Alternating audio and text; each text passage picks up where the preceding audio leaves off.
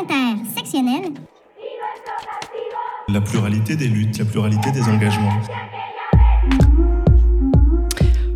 Oudéa Castera, oulala, ça va pas, ça va pas le ton déjà. Non, quand tu parles aux gens, faut arrêter de pencher la tête et de prendre une voix mielleuse pour dire des conneries, des mensonges, des insultes. On est des profs, des parents, des élèves, pas des teubés qui ont pas, qui ont pas compris que toi t'es millionnaire et que t'en as rien à foutre du service public. Le service public pour toi, c'est pour les manants qui peuvent pas mettre leurs enfants à Stan, aller à des rallyes pour draguer Marie Sixtine et trouver un stage à Sanofi. Ça va pas le contenu.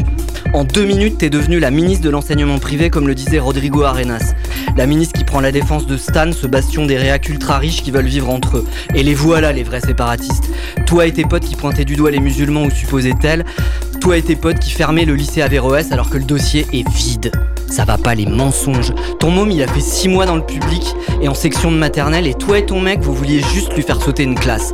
Point barre. T'as menti, tais-toi, on t'écoute plus, t'as menti. N'empêche que te voir te prendre les pieds dans le tapis, t'excuser sous les huées dehors, voir enfin la réalité de l'école discuter, ça c'est jouissif. Et on va pas bouder notre plaisir, en ce moment on a besoin de se faire du bien. Alors on va leur dire, voilà votre bilan côté école publique, c'est 10 000 postes supprimés, 1000 écoles fermées, 3000 postes vacants au concours. Et côté privé, on a 13 milliards de dépenses publiques. Faites de l'entre-vous si vous voulez, mais à vos frais. Et l'autre qui fait le roi hier soir, non, elle va pas démissionner, elle rejoint même le, peloton de tête avec Darmanin, Dupont-Moretti et Dati. Il va nous la laisser. La conférence de presse, c'est le compte de jeu, je dis ça, je dis rien, qui la résume le mieux sur X. Discours chelou sur le réarmement démographique, contrôle des écrans, rien sur l'écologie, Marseillaise uniforme SNU pour l'école, soutien à Castera, soutien à Depardieu encore, travail, travail, travail. Vous avez préféré quoi? Liberté, égalité, fertilité. Vous êtes bien sur Radio Alpa 107.3, vous écoutez intersection. Et aujourd'hui, on n'a pas Tiffen. Tiffen, elle est pas là parce que parce qu'elle est trop prise par le militantisme, ce qui est plutôt une bonne nouvelle pour le militantisme. Et euh, par contre, on a Dominique Chaperon, Dominique Chaperon qui vient nous voir. Dominique Chaperon de RESF. Tu viens pour RESF, hein, c'est ça Tout à fait, oui. RESF, on peut. Salut Dominique, merci d'être là. Bonjour à tout le monde. Et donc euh, RESF, on peut rappeler ce que c'est. Donc ça veut dire euh, réseau éducation sans frontières. Sans frontières, c'est pas très à la mode en ce moment. Hein. Malheureusement. Euh, oui, donc c'est un réseau, donc c'est un collectif, on va dire, qui regroupe à la fois des associations, quelques syndicats et des individus, et qui œuvront à l'accompagnement des migrants dans leur démarche, dans leur souci d'intégration. Voilà, et alors donc les migrants, sans frontières, etc. C'est en plein dans l'actualité puisque au mois de décembre, on l'a vu, euh, on a eu le vote, enfin les débats euh, nauséabonds et le vote de la loi euh, asile-immigration, enfin dite asile-immigration, qui est là, je ne sais plus combien euh, loi sur l'immigration. Il y a plus de 20 en moins de 30 ans. Voilà, c'est énorme et à chaque fois ça se durcit, mais là jamais ça s'était durci à ce point et jamais ça avait rejoint à ce point-là les propositions de l'extrême droite. Alors peut-être on en parlait juste avant l'émission il euh, y, avait euh, en décembre, on avait déjà fait une émission hein, là-dessus avec euh, Bernard Lebrun de Réseau Éducation sans frontières également. on avait évoqué cette espèce de prétexte humaniste de l'article 3, là, peut-être on peut rappeler.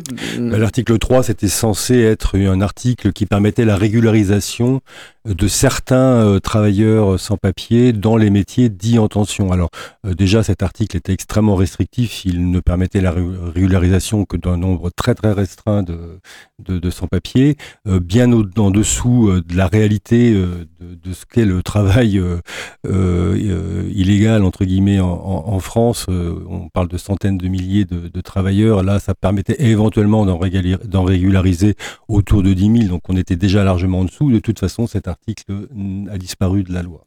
Voilà. Donc. Et on s'est retrouvé avec une loi, euh, en gros, dictée par LR, euh, qui lui-même se laisse dicter euh, son, sa stratégie, ses mesures, ses prises de parole par le RN. Donc on a une espèce de, de, de un peu de théorie des dominos d'extrême droite. Je, je voudrais qu'on écoute Mathieu Magnodex en décembre qui rappelait l'ensemble des, des mesures qui sont dans la loi, parce que les détailler toutes, ce serait un peu long. Et on a une émission qui dure 25 minutes. Je vais rappeler là les mesures principales du texte du Sénat. Instauration de quotas migratoires annuels, rétablissement rétablissement du délit de séjour irrégulier, fin de l'automaticité de la naturalisation par le droit du sol, durcissement du regroupement familial, de la migration étudiante, restriction d'accès aux droits sociaux, délai réduit pour contester une obligation de quitter le territoire français, un juge unique pour l'examen des demandes d'asile, la suppression de l'aide médicale d'État, plus de moyens pour la rétention des demandeurs d'asile, les personnes sans titre de séjour exclues du droit à l'asile, les associations de défense des étrangers euh, sont aussi euh, d'ailleurs ciblées, et sur proposition LR et Reconquête, le nombre d'années passées en France pour demander la nationalité passe de 5 à 10 ans. Les sénateurs socialistes ont dit texte de la honte. Voilà, je crois que t'as pas le retour dans le studio, donc t'as pas pu entendre. Et comme d'habitude, c'est Tiffen qui fait la technique. Moi, je suis un peu, euh, j'ai un peu de mal moi avec la technique, voilà. Et euh, donc voilà, euh, les principales mesures, là, on vient de les entendre. Celle qui a fait beaucoup parler d'elle, c'est l'inscription de la préférence nationale, qui est un grand grand thème de du, Rassemblement national. Enfin, c'est vraiment le, le, Un des principes fondateurs. Voilà, un marqueur, Mm. euh, une espèce de frontière en fait qui a été franchie là avec ce texte-là. Mhm. Euh, Est-ce que tu, tu veux revenir là-dessus ou... Euh, oui, bien sûr. Enfin, c'est effectivement un des, un des marqueurs, je dirais, à la fois, ça va avoir des conséquences terribles pour beaucoup de personnes, mais c'est aussi un marqueur symbolique, effectivement, euh, en termes de, eh bien, de, d'attaque, je dirais, contre le, la Constitution, hein, puisque c'est, c'est, absolument contraire à ce texte. Et euh, on verra ce que le Conseil constitutionnel fait de ça, puisque évidemment euh, maintenant le, Macron a, remis le paquet euh, au Conseil constitutionnel en, es- en- en espérant peut-être, on ne sait pas vraiment ce qu'il pense d'ailleurs sur cette question-là, mais en espérant qu'il y aura une, une remise en cause de certains articles. Oui, il a Mais été en peu, réalité, euh, bon, sur, sur cette question précise, euh, on va avoir des, des, des gens euh, qui auront donc euh, peut-être un titre de, de, de tra- un titre de séjour, euh, qui pourront donc travailler, euh, payer des, des impôts, cotiser, mais qui n'auront pas droit à euh, toucher les prestations, euh, notamment les prestations familiales, pendant euh, un certain nombre d'années, trois ou cinq ans suivant les, les cas. Donc là, effectivement, un- un- un- enfin, une, une remise en cause de l'égalité euh, de- de- des droits, quoi. Donc c'est c'est- c'est c'est dramatique d'un point de vue politique, d'un point de vue symbolique, mais ça a aussi des conséquences concrètes sur euh, la, la vie des gens. Enfin, Bien sur sûr, par euh, exemple, pas d'allocation familiale, voilà. pas de pas droit aux aides au logement, par exemple. voilà, il y a la question en suspens euh, de l'AME. on L'aide en- médicale d'État. Voilà. Donc là, effectivement, le, ça a été suspendu, enfin, c'était retiré suite, je dirais, euh, au tollé et puis à la mobilisation, notamment d'une grande part du, du secteur de la santé, hein, des professionnels de la santé qui se sont insurgés contre cette, ce projet, puisque en fait, en termes de, de, de prévention, euh, c'est un désastre. Les gens qui ne se feront pas soigner, d'une part, pourront bah, peut-être euh, contaminer ou, ou transmettre des maladies, et puis eux-mêmes seront euh, plus malades le jour où il, il faudra les soigner. Donc Mm. c'est un c'est un désastre médical. Donc euh, effectivement ça a été re- ça n'a pas été repris, mais il y a un engagement euh, qui a été pris par l'ancienne première ministre de le remettre sur le tapis, euh, à- sans doute assez rapidement. D'ailleurs je crois que Gabriel Attal en a reparlé il y a pas il y a, il y a quelques jours. Ouais, engagement écrit pris euh, auprès de, Oui, tout à de fait, LR, auprès qui, de LR. qui en faisait un, Qu'on fait un préalable. Ouais, un préalable, donc euh, ok, Mm. ok. Alors qu'elle-même est contre, et c'est quand même très très bizarre d'un point de vue politique de, de, de s'engager à réformer quelque chose euh, qu'on soutient et ou de dire que euh, la loi qui a été votée avec sa propre majorité n'est pas conforme à la Constitution et de demander au Conseil constitutionnel en gros de, de faire le travail qui n'a pas été fait sur le plan politique. Enfin, c'est complètement absurde. euh, peut penser ce qu'on veut du Conseil constitutionnel, mais enfin, c'est quand même ce qu'a pointé le, son président euh, lors de la séance des vœux en disant que c'était pas au Conseil constitutionnel de faire le travail euh, de l'Assemblée nationale. Voilà. Euh, on va se retrouver dans une deuxième partie pour euh, voir ce qu'il en est des mobilisations euh, nationales et locales. On va faire une petite pause. Alors c'est pas la, la chronique de Tiffen, elle est absente et euh, voilà. Euh, mais du coup j'ai remplacé ça par une petite euh, chronique sur euh, le lycée Stanislas, le lycée collège Stanislas. Lâchez-la, votre virilité, vous serez bien plus heureux dans un monde d'égalité. David, l'an dernier, tu as publié sur Mediapart une enquête sur cet établissement. Son titre, c'était L'univers sexiste, homophobe et autoritaire du meilleur lycée de France. David, d'abord en deux mots, pourquoi cet établissement il est si particulier? Et surtout qu'est-ce que ton enquête révélait? Euh, alors il est particulier parce que euh, en fait avec euh, Lorraine Poupon, une autre journaliste, on a travaillé pendant des mois et des mois sur cet établissement et ce qu'on a constaté c'est qu'il n'était pas anodin pour plusieurs raisons et la première c'est sur son profil réactionnaire avec des idées proches de l'extrême droite euh, et avec tout un contenu pédagogique ultra problématique. Donc c'est pour ça que le titre on parle de, de homophobe autoritaire, c'est pour documenter par exemple l'homophobie. On révèle que les discours homophobes sont omniprésents et pas tenus seulement par des élèves, euh, mais en fait par l'autorité, c'est-à-dire les préfets qui sont l'équivalent des CPE. Euh, et il y a toute une euh, politique homophobe, c'est-à-dire qu'on va faire la chasse aux pulls dits LGBT, on va vérifier que des gamins n'aient pas d'ourlet à leur pantalon parce qu'on estime que c'est une mode gay. D'accord. et du coup, par exemple, à l'époque de la manif pour tous, il y avait une mobilisation importante. Donc ça, sur l'homophobie, par exemple, chaque année, pendant les journées portes ouvertes, on va inviter euh, des militants de l'Église pour faire la promotion des thérapies de conversion, qui sont pourtant euh, une pratique illégale euh, aujourd'hui. Après, sur le sexisme, on voit qu'il est structurel, c'est-à-dire qu'il y a beaucoup plus de garçons que de filles. Les garçons sont mis à l'honneur quand les filles sont ostracisées dans des bâtiments mis de côté. Il y a euh, des discours ultra problématiques dans les, dans les cours d'éducation euh, à la religieux. Euh, donc, par exemple, il y a tout un discours anti-avortement, on l'assimile à un crime. La chasteté est, est promue pour les personnes, les élèves qui pourraient être gays. Ouais, tu cites même le- le- un livret qui est donné aux élèves de seconde qui mentionne explicitement le choix nécessaire de la chasteté. C'est ça, c'est-à-dire qu'en gros, il y en a même des intervenants qui viennent dire qu'il faut surtout pas ça, avoir des, des relations sexuelles ou des relations tout court avec euh, avec des hommes quand on quand on est euh, un élève. Euh, et par exemple, il y a un livret qu'on détaille qui est remis à des élèves de seconde où c'est la sacralisation de l'homme. En fait, c'est intitulé "Tu seras un homme". On dit dedans que ça n'existe pas les héroïnes dans l'histoire euh, ou dans le cinéma et qu'en fait il s'agit il n'y a que des héros. Euh, Il y a toute une culture du viol qui est transmise, c'est-à-dire qu'en gros on dit aux élèves, filles, surtout ha- habillez-vous correctement et votre le précepte, c'est de ne pas exciter les garçons Euh, parce qu'ils ont une propension à euh, être euh, soumis à leurs euh, passions et à leurs pulsions et à être violents. La ministre de l'Éducation- nationale actuellement a choisi de scolariser ces trois garçons dans un établissement où il y a des classes non mixtes. Enfin, rien que ça, ça devrait un peu nous affoler en fait. C'est ça, c'est un choix conscient d'éducation non mixte pour une partie de la scolarité de ces, de ces garçons. Voilà, Juste pour compléter. Ce qui n'est pas ce qui n'est pas à la marge dans cet établissement puisque 8 collégiens sur 10 évoluent dans une classe non mixte. Ouais. D'autres médias, euh, Mediapart, tu cette enquête l'an dernier, l'été dernier, l'Express, Le Monde ont aussi publié d'autres enquêtes euh, sur euh, Stanislas, montrant notamment l'importance des financements hein, publics qui sont donnés à cet établissement comparativement à d'autres lycées en Ile-de-France. À tel point qu'en février 2023, une enquête administrative a été lancée par l'ancien ministre de l'Éducation nationale, Papendiaï. Cette enquête, David, elle est terminée. À ce stade, elle n'est pas été rendue publique euh, et pas davantage par euh, Gabriel Attal qui était ministre de l'Éducation nationale jusqu'à récemment. Euh, mais toi, ce soir, David, sur Mediapart, tu euh, publies ce fameux rapport que personne, euh, n'a, aucun média n'a diffusé jusqu'ici. Euh, donc le rapport, l'enquête administrative sur le collège lycée Stanislas.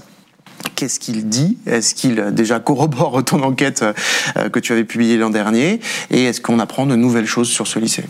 Alors euh, oui, euh, le rapport il est accablant, euh, c'est-à-dire qu'à la fois il confirme toutes les révélations de Mediapart, mais aussi de l'Express ou du Monde, et en fait il revient en détail, c'est-à-dire sur 30 pages, la mission d'inspection a auditionné plus de 100 personnes pendant des mois et bah, documente. Alors, ce que je disais tout à l'heure, l'homophobie au sein de l'établissement, c'est-à-dire que déjà, cet établissement, est hors la loi, puisque il, il oblige tous les élèves à suivre des cours religieux, alors que normalement, ça doit être facultatif et que euh, il est hors de question de- d'imposer même à des gens, à des élèves qui ne seraient pas, par exemple, catholiques, des cours de religion. Ça va au-delà de ça, puisque euh, les témoignages montrent qu'il y a une incitation à être, euh, à se faire baptiser, qu'il y a dans, dans ces cours des discours extrêmement problématiques, à la fois donc anti-IVG, des discours homophobes, mais on a dans le détail des propos qui ont été tenus par exemple en mai dernier, donc après l'enquête de Mediapart et après les deux enquêtes, d'un intervenant en cours de catéchèse par exemple qui va faire la promotion des théories de,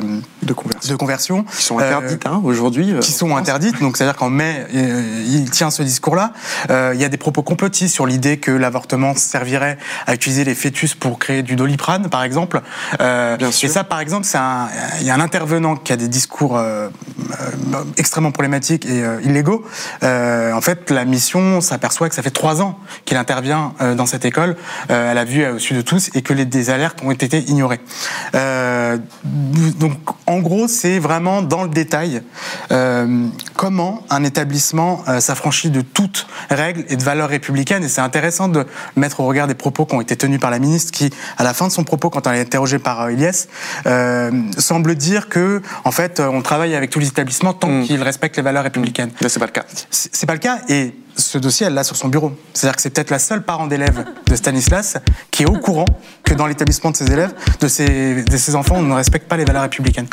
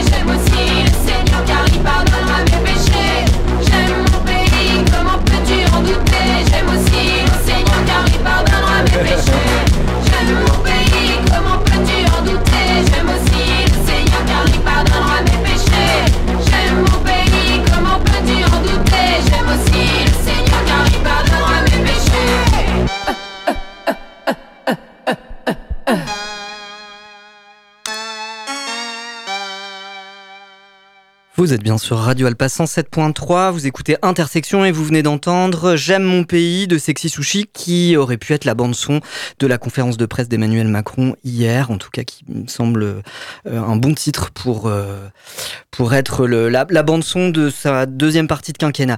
On est toujours avec Dominique Chaperon de RESF pour parler des mobilisations contre la loi dite asile-immigration. Alors Dominique, euh, il y a eu, il y a deux dates, hein. il y, a, y a eu un appel qui a été signé, ça s'appelle l'appel des 201 parce qu'il a été signé dans un premier temps par 201 personnalités, euh, alors pas seulement de gauche, Non, enfin, dans- de- de- de- un spectre assez large, je dirais, mais euh, Jacques on va dire un spectre euh, humaniste, entre guillemets. voilà, euh, humaniste. Ou euh, On a et- du mal avec autres. humaniste. Enfin, on- avec Tiffen, on a du mal avec le mot humaniste, mais bon, pourquoi pas.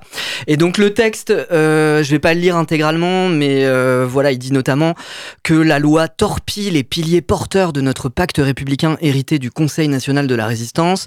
Victor Hugo écrivait étouffez toutes les haines, éloignez tous les ressentiments, soyez unis, vous serez invincibles. Soucieux de et de solidarité plutôt que de division sans fin de notre société, nous demandons au président de la République de ne pas promulguer cette loi. Le dimanche 21, nous appelons, 21 janvier, nous appelons à manifester dans notre diversité notre attachement à la devise de la République, liberté, égalité, fraternité. Pour du rassembleur, c'est du rassembleur. Hein. Alors bon, euh, effectivement, ça c'était euh, l'appel national. Euh, moi, ce que ce dont je peux parler, c'est la, la- la dimension locale, puisque Voilà. voilà. moi je suis là au titre du réseau de, de la Sarthe, et donc c'est un, donc il y aura une manif- un appel à, mani- à manifester euh, dimanche 21, donc à, à 15 h place de la République. Il y aura un parcours dans, dans le centre-ville, et c'est un appel à la fois, je dirais, qui a, trois pôles. Il y a un pôle politique avec un certain nombre de, de partis, bon, essentiellement des partis dits de, gauche, un pôle syndical avec là aussi, euh, je dirais à peu près, euh, pas, toutes, mais une partie, importante de l'intersyndicale euh, qu'on a pu connaître au moment des retraites, et puis un pôle euh, associatif, bon, regroupé sous le, le titre États généraux des migrations, qui regroupe pas mal d'associations, dont le RESF, bien sûr, la CIMAD, euh, Alternativa, euh, la Ligue des droits de l'homme, le Secours catholique, euh, Emmaüs, et puis aussi quelques d'autres des syndicats. Donc voilà, il y aura ce- ce- c'est un appel donc qui regroupe euh, au niveau départemental ces, ces trois trois pôles. Il y aura d'ailleurs des prises de parole euh, de chaque pôle sur des thématiques un peu différentes. Et euh, l'idée, bien évidemment, c'est d'exiger euh, le retrait Oui. euh, de la loi, euh, qui est une loi totalement euh, inique et qui en plus n'aura totalement inefficace à part fabriquer des sans-papiers à vie. Après, euh, par rapport à ce que tu disais euh, sur le, Le ton. le, le ton du, du, de l'appel, euh, nous effectivement, je, pense que ce qu'on, le, le sens de, de notre intervention, ce sera bien évidemment de dénoncer les, les points les, les points les plus les plus les plus terribles de, de cette loi, mais aussi euh, de poser la question d'un projet alternatif. C'est-à-dire Ouais. que, on, comme tu le disais en introduction, on est à la plus de 20, enfin, 23e loi, je crois, en 30 ans, euh, des lois toutes qui n'ont euh, comme caractéristique euh, que, d'être régressives. Donc, à, cette régression permanente, il faudrait qu'on oppose un projet alternatif, un projet euh, qui, s'appuie sur la, réalité. hein. On le sait, d'une part que la France n'est pas submergée comme on veut nous le faire croire, elle est loin d'accueillir tous les migrants qu'elle pourrait accueillir. Euh, et puis, euh, Et puis, on en a besoin, en et fait. puis, il y a la réalité du monde actuel, les guerres, euh, Mmh. le- la, la question climatique. Donc, de toute façon, la migration, elle a toujours fait partie de l'humanité. hein. L'humanité a toujours migré, ça, ça a toujours été euh, une, une de ses caractéristiques. Et donc, il faudrait maintenant construire un projet qui s'appuie sur la réalité de, de- de notre monde. Et donc, nous, nous lancerons un appel, euh, je pense, dimanche, à, à ce que toutes les forces progressistes euh, se réunissent pour euh, euh, travailler ensemble à effectivement présenter un projet qui soit fédérateur et, et, et- et alternatif. Alors fédérateur, ok, mais pour faire front, en fait, quand on fait front, c'est quand même pour mener la bataille, à mon avis. Mais tu vois, c'est mon avis. Si on mène la bataille, il faut pas demander, il faut exiger. Et puis, il faut pas avoir peur d'une forme de radicalité, parce que sinon, on se cache toujours derrière son petit doigt. Et puis, on est euh, aligné sur euh, les termes, euh, le temps, la stratégie de l'adversaire. Alors là, on va refaire ce qu'on a fait pendant la, la, la manif contre les retraites, c'est-à-dire qu'on va attendre. Il va y avoir un compte à rebours, j'imagine, parce qu'il y a un, le, le, le Conseil constitutionnel va donner son avis le, Le 25 janvier, euh, donc le c'est le 25 vendredi. janvier, c'est la date qui a été annoncée, oui. Voilà, et donc on va se retrouver. C'est bon, il faudra le faire, hein, mais c'est malheureux en fait. Moi, moi, je ne sais pas. Bon, bon, déjà, je pense que la première chose, c'est qu'il faut qu'on soit très nombreux dimanche. C'est-à-dire Mm. que si, évidemment, si en France on est deux, 200 000 ou si on est un million euh, ou plus, euh, c'est pas la même chose. Donc il y a quand même une première dimension. Là, enfin, moi, je pense que la, la mobilisation, elle est quand même très importante et il faut absolument euh, diffuser dans, dans, tout, dans tous nos réseaux pour que la participation soit vraiment massive. Ça, c'est une première chose. Et puis après, effectivement, je pense que là, on, on est dans un déficit de projets. Et il faut absolument en construire un et de manière euh, le plus rapide possible. Urgente, oui. Et urgente, euh, voilà. Voilà, euh, Dominique, ça passe hyper vite, 25 minutes. Dimanche, c'est dans 4 jours. Quatre jours. Donc dimanche, on rappelle la mobilisation. Je sais même pas si on a dit l'heure. euh, et 15 le lieu. heures, 15 place de la République. Place de la République. Donc dimanche 15h, place de la République. Venez nombreux, nombreuses. Parlez-en autour de Sans vous. doute, parlez-en autour de vous. Sans doute vendredi suivant, un rassemblement pour euh, attendre la décision du Conseil constitutionnel. Voilà, bonne lutte, bon après-midi et à la semaine prochaine.